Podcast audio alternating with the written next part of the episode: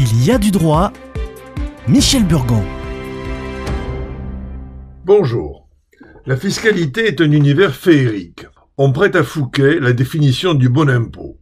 Rémunérateur pour le roi et supportable par ses sujets. Chez nous, le contribuable subit une taxation à la limite du supportable.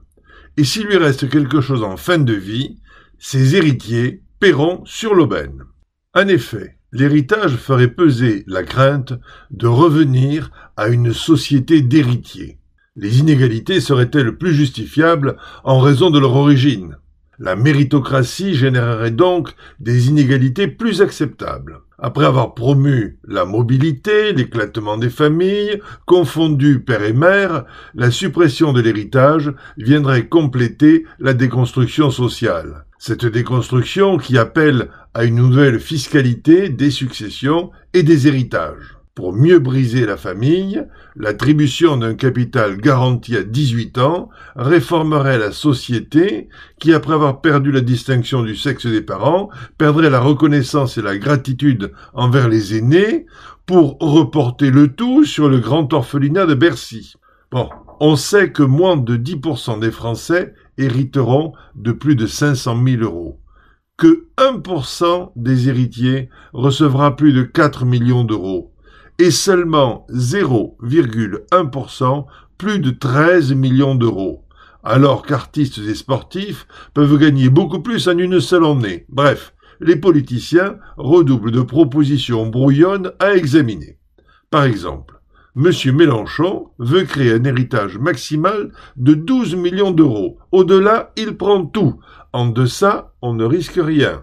Il a également annoncé qu'il voulait alléger la taxation des héritiers qui sont en parenté collatérale avec le défunt, à l'heure actuelle lourdement taxés. Les alléger à condition qu'ils s'engagent à l'adopter socialement et par exemple assumer le devoir de vieillesse et signer un partenariat civil. Dans ce cas, la taxation de la filiation directe leur serait appliquée. L'exposé est rustique, mais clair il supprime l'impôt sauf pour le 0,1% qui peut espérer hériter d'une très grande fortune. La taxation des successions est impopulaire et mal comprise. Peu rémunératrice, elle représente seulement un demi pour cent du PIB français, soit trois fois moins que les taxes sur les carburants mais elle est lourde pour le redevable, avec un taux d'imposition de 20%, puis de 30% au-delà de 550 000 euros, de 40% au-delà de 900 000 euros et de 45% au-dessus de 1,8 million d'euros.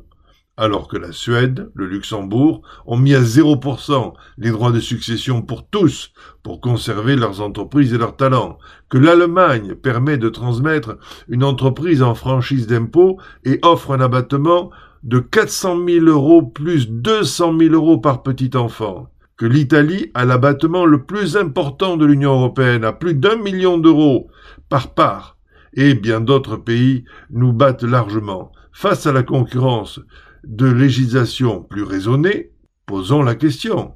Qui attirera la France si elle maîtrise les riches?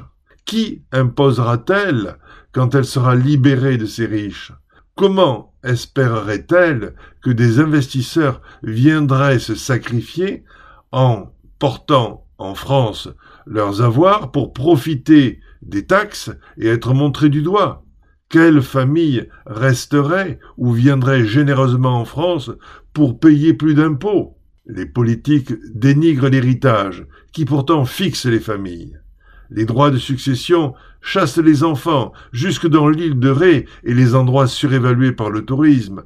Ils ne peuvent payer l'impôt sans vendre les biens de famille.